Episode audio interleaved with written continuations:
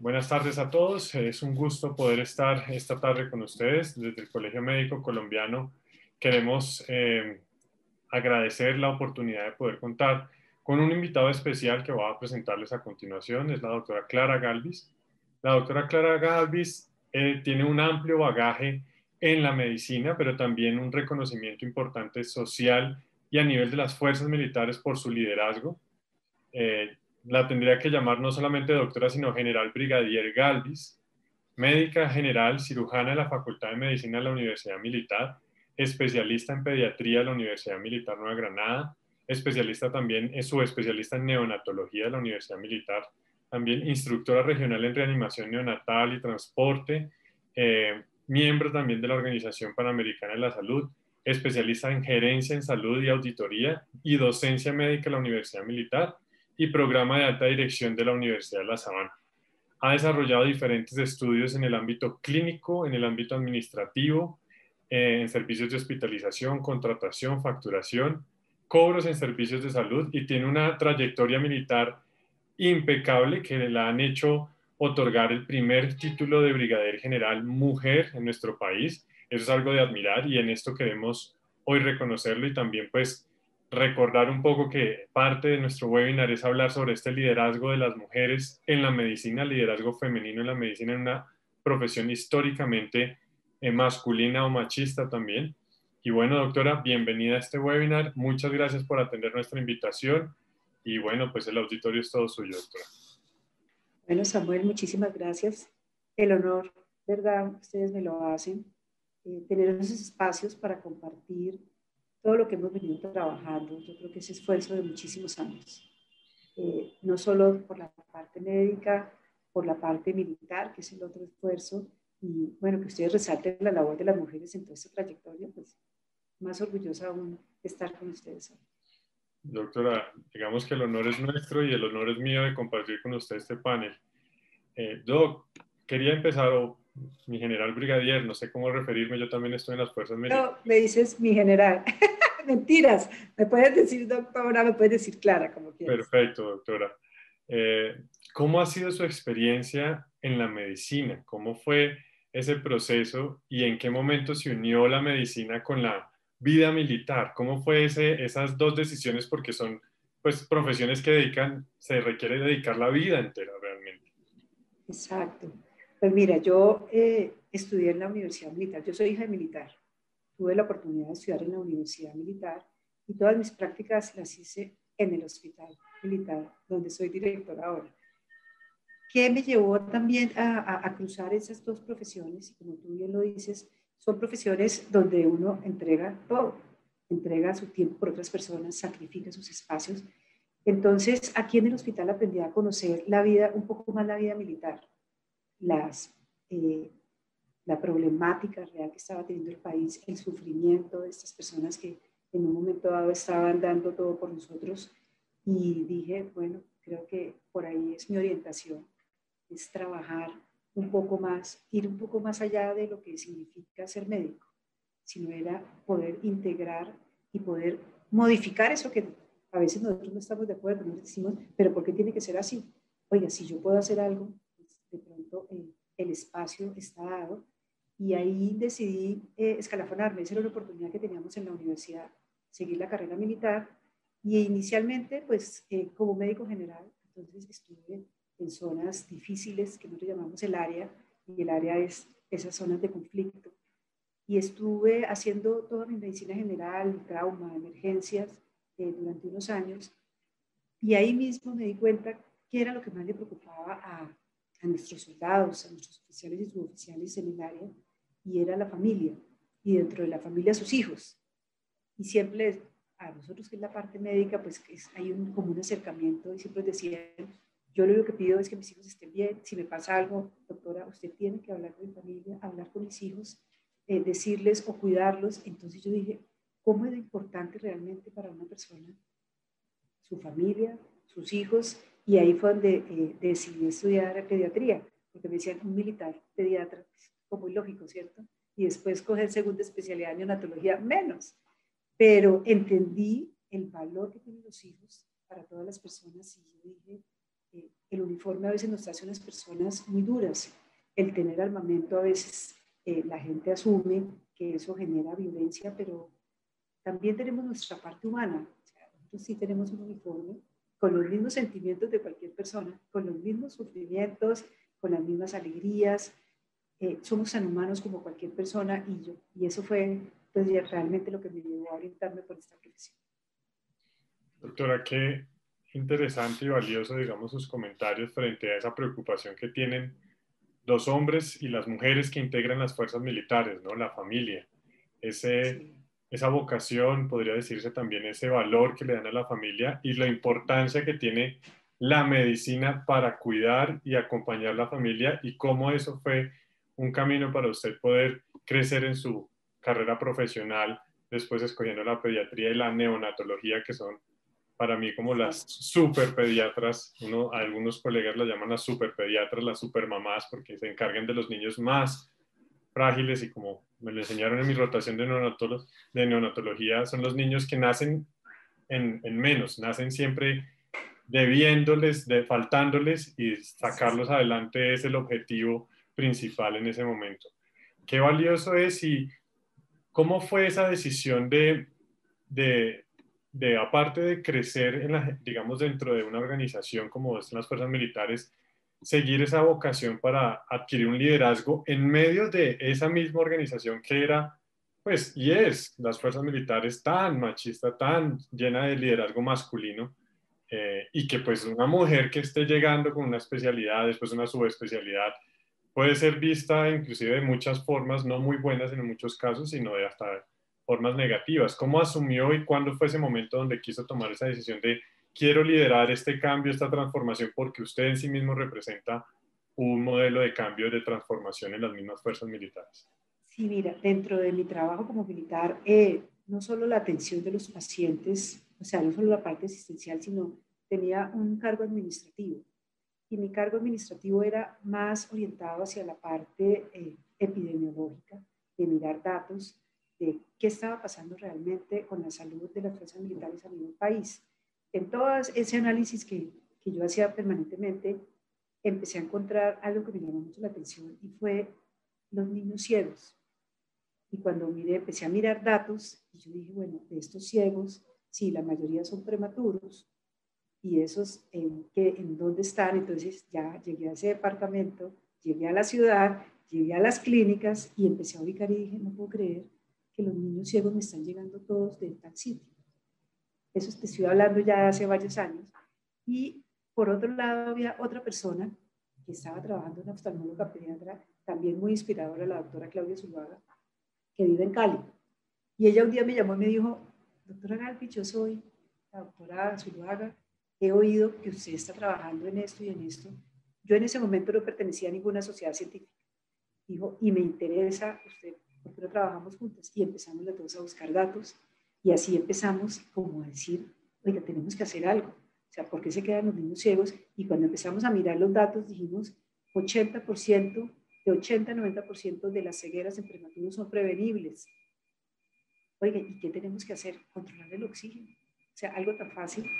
Y decíamos, ¿cómo en estas áreas que para ese momento era en la costa atlántica donde estábamos teniendo el problema, pues allá por altura necesitaríamos menos. Entonces dijimos, creo que nos falta conocimiento. Empezamos a hacer unos grupos de trabajo muy buenos eh, con las diferentes ciudades y ahí empezó como esto, cosa que fue pequeña, de descubrir dos niños ciegos, se convirtió en que había unos niños ciegos en el país y qué estábamos haciendo. Entonces, esa fue como la, la primera parte y ahí, no sé, ahí me conocieron afuera en las sociedades. Entonces me dijeron, oiga, pero si usted trabaja esto, ¿por qué en la sociedad. Nosotros los militares tendemos a ser como muy aparte de todos, pero ese fue el espacio para entrar a la sociedad de pediatría y entrar a la sociedad de neonatología. Entonces me llamaron y me dijeron, usted quiere entrar, eso es, un trabajo adicional. Y bueno, ahí me empecé a encarrilar y ahí terminé siendo hasta presidente de la sociedad de neonatología. Sí, doctora. Faltó comentar eso de su hoja de vida, que fue presidente de la Sociedad Colombiana de Neonatología. Sí. Qué interesante y qué, qué importante es ese trabajo con la comunidad y empezar a hacerse preguntas para avanzar y encontrar, digamos, esas respuestas para generar cambios que impacten la sociedad. No me imagino hoy por hoy la, eh, seguir teniendo niños con alteraciones visuales.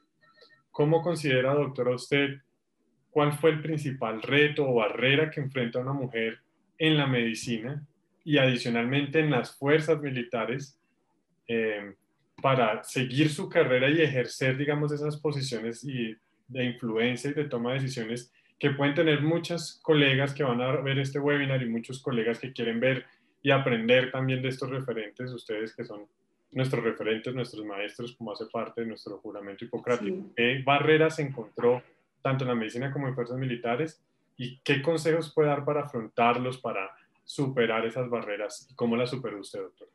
Voy a contar la experiencia cuando me presenté a, pediatría. En ese momento, eh, tanto mi esposo como yo nos estábamos presentando. Y lo primero que me dijeron eh, fue, pero si su esposo se está presentando, ¿usted por qué no se queda en la casa con sus niñas? Yo tenía en ese momento dos hijas. Me dijeron, ¿para qué dos cupos para una sola familia? Y yo dije, eso no puedo creer. Entonces, yo creo que cuando a uno lo, lo sacuden en su fibra ahí en interna, yo dije, o sea, creo que me tiene que ir, este examen me tiene que ir perfecto. Y la verdad hice un buen examen, buena entrevista y entré. Entonces, esa fue la primera sacudida y yo dije, oh, aquí como que la cosa no es tan fácil. Después, eh, yo creo que el problema o, o, los obstáculos para nosotros las mujeres están dados por el matrimonio y por los hijos. Y a veces nos dicen, ah, pero es que un hombre o una mujer, no, que no con un hombre que no, no tiene problema. Una mujer que el hijo tiene fiebre, que el hijo tiene la consulta, que el hijo tiene el colegio. Entonces, en ese momento eh, y en todo el transcurso de todo este tiempo, que yo lo he visto, y ahora que estoy en la dirección del hospital, digo todo lo contrario. Tú vienes acá y acá tengo urologas mujeres, ortopedistas mujeres, que son las profesiones como que todo el mundo dice, oh, oh, oh yo no iría a un neurólogo, acá tenemos, y en las fuerzas militares también las tenemos. Entonces empezamos a abrir ese espacio. Digamos que eh, hay unos prototipos que se crea la gente en la cabeza y es como el rosado es de niñas y el azul es de hombres. Entonces uno empieza a mostrarles que no se trata de, del género en sí o del sexo en sí, sino de las capacidades. Y así eh, entré, me quedé acá, nosotros decíamos acá en el hospital una instructoría, a los que teníamos, digamos que unos buenos promedios, nos dejaban dos años de instructoría para optar a ser especialistas. Entonces empecé a crecer así y de pronto me fueron orientando y orientando, usted sea jefe del servicio de neonatología, después jefe del servicio de pediatría, después me dieron toda la parte eh, médica del hospital, me volví subdirectora y terminé pues aquí, en la dirección del hospital. Y de la parte militar, las dificultades, pues te imaginarás, si lo encontramos en la medicina, en la parte militar todavía, para el momento que yo ingresé a las fuerzas militares, estoy hablando ya de cerca de 31 años, ya casi para 32, eh, nosotros teníamos la oportunidad en la Universidad Militar de escalafonarnos. Hacíamos un tiempo de, los sábados hacíamos un entrenamiento militar durante toda la carrera y al final nos daban como tres años de antigüedad, entonces yo ya entré de teniente. Y ahí eh, la gente se acerca mucho porque somos salud. Sin embargo, en la medida que uno va subiendo, pues esto es una pirámide, se van achicando los cupos y que una mujer le quite un cupo a un hombre, es una cosa que es bien difícil. Existen los celos, existe el machismo, que es bastante, pero yo creo que yo, yo he sido una persona privilegiada. En mi trabajo lo he podido desarrollar y los logros y todo lo que he alcanzado ha sido con tanto trabajo que las personas lo han reconocido y llegar a general no es fácil. Entonces, en este momento solo somos dos generales. Ya somos mayores generales, que ya es el último rango que nosotros podíamos soñar. Yo nunca, la verdad, no esperé ser general. Nosotros teníamos un límite de llegar a coroneles, pero en su momento, esto que puede ser muy político, teníamos la actual vicepresidenta de la República, la doctora Marta, estaba de ministra de Defensa, y ella abrió el campo y dijo, bueno, qué no pueden los administrativos generales y por qué una mujer no puede? Votaron eso, dieron el espacio y ahí entramos nosotros. Entonces, me estaba dando como los tiempos y yo ya empezaba a jugar, yo ya llevaba mi tiempo de coronel y yo dije, no, llamen a general, esto va a ser imposible, los cupos son tan limitados, porque nosotros entramos al curso 68, optábamos por el curso, pero solo íbamos a pasar 12 Entonces las opciones eran muy estrechas, pero bueno, se dio, tenía la hoja de vida de trabajo y las personas que me escogieron a mí fueron los hombres. Entonces eso también era una forma de mostrarle como a las mujeres, vea, esto no se trata de, espacios tan difíciles, sino que uno, pues, toca trabajarlos, toca trabajarlos, eso es cierto. Eh, los ojos frente a lo que hace una mujer no son los ojos de una persona, es de todos. Y uno, hay momentos en que uno dice, están encontrando el momento que yo me resbalo, entonces digamos que el compromiso es mucho más grande, ¿no? La atención es mucho más grande porque uno se siente observado permanentemente. Qué, valiosos los comentarios, Doc, sobre el trabajo, el esfuerzo, la preparación, seguir esforzándose así uno no crea que sea tan factible. Y, y bueno, como quien dice, ambicionar ese punto, ¿no? O sea, si no sea factible, pues ambición hasta donde voy a llegar, porque ese es el objetivo y eso la, la hizo llegar hasta ese punto, ¿no? Es, es muy interesante lo que nos comenta del proceso de crecimiento de abajo hacia arriba, que muchas veces nos quieren decir que es instantáneo, rápido, inmediato, lo más rápido posible y no, a ratos requiere su proceso y su tiempo. ¿Cómo equilibró eh, la familia con respecto al trabajo? ¿Cómo equilibró eh, la carrera militar con la carrera médica? ¿no? Porque son dos carreras y, y ambas piden, o sea, eh, y eso es algo que se tiene que equilibrar. ¿Cómo usted equilibra esos valores tan importantes de esas dos profesiones, esas, el, el, rol de mamá y el rol de médica o directora, el rol de general y el rol de directora médica? ¿Cómo, ¿Cómo se equilibran en esos dos? ¿Cómo nos puede dar o qué tip nos podría dar para ese equilibrio que se tiene que tener? Yo creo que son los momentos. Eh, para nosotros las mujeres ha sido difícil eso, ¿cierto? Decidir en qué momento todas queremos ser mamás, pero decir el momento oportuno es como, como la pregunta y decir uno, ¿qué es, ¿qué es primero? O sea, ¿cuál es mi balanza? Y obviamente la balanza de la familia tiene que estar muy por encima de cualquier cosa. Yo vuelvo y te digo que en eso fue privilegiada, eh, tenía la oportunidad de un respaldo. Yo soy de una familia de seis mujeres, todas somos mujeres. Mi papi fue militar, pero él se murió cuando estábamos, te cuento que mi hermana menor tenía tres meses mi hermana mayor tenía 10 eh, años, estaba en la mitad.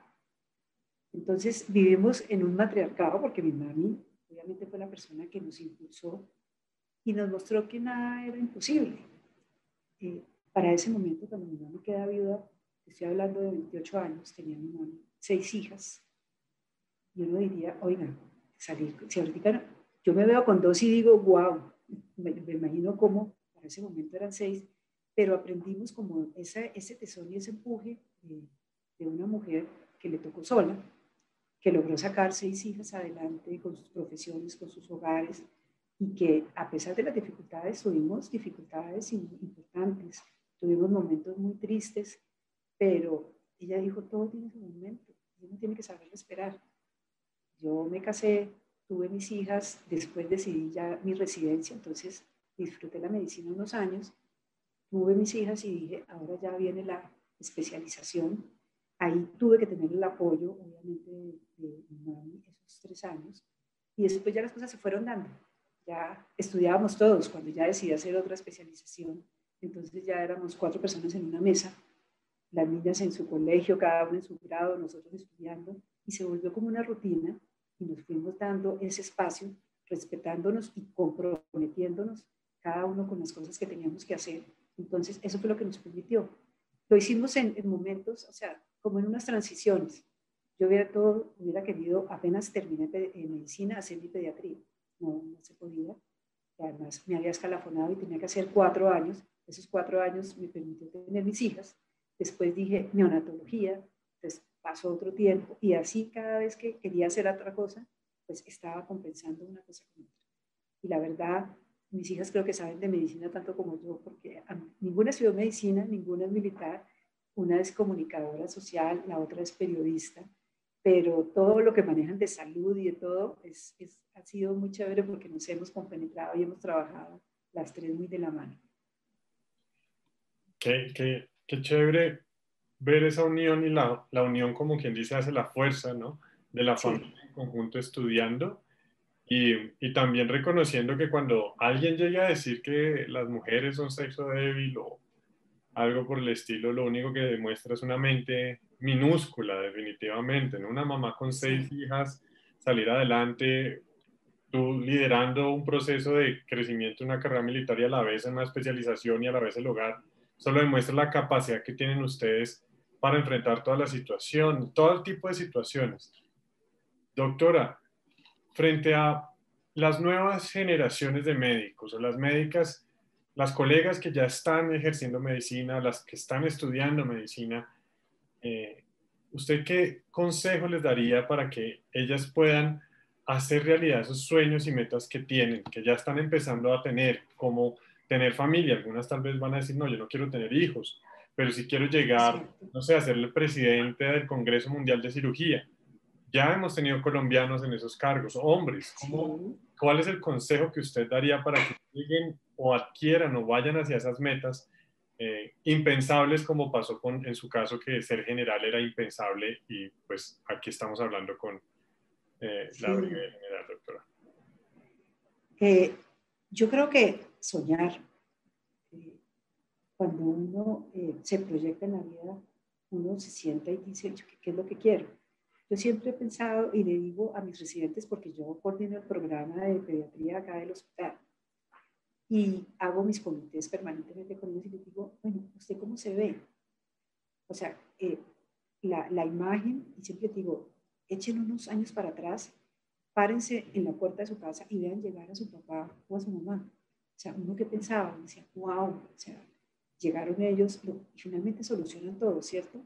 El papá era el que llegaba y uno siempre pedía algo, el papá lo solucionaba, o la mamá, el consentimiento, el cuerpo. Entonces uno siempre veía como esa capacidad de tener esas soluciones y ya uno llega hasta edad y uno dice, oiga, yo, eso es lo que yo tengo que hacer, es solucionar, es poder arreglar, es mirar hasta dónde quiero ir, cuál es mi prioridad y uno tiene que poner una, una, unas una balanza y decir qué tan importante es para mí ser profesional, qué tan importante para mí ser mamá, para mí tener mi familia, porque es tan respetable estar solo como no querer tener hijos, como dedicarse al hogar.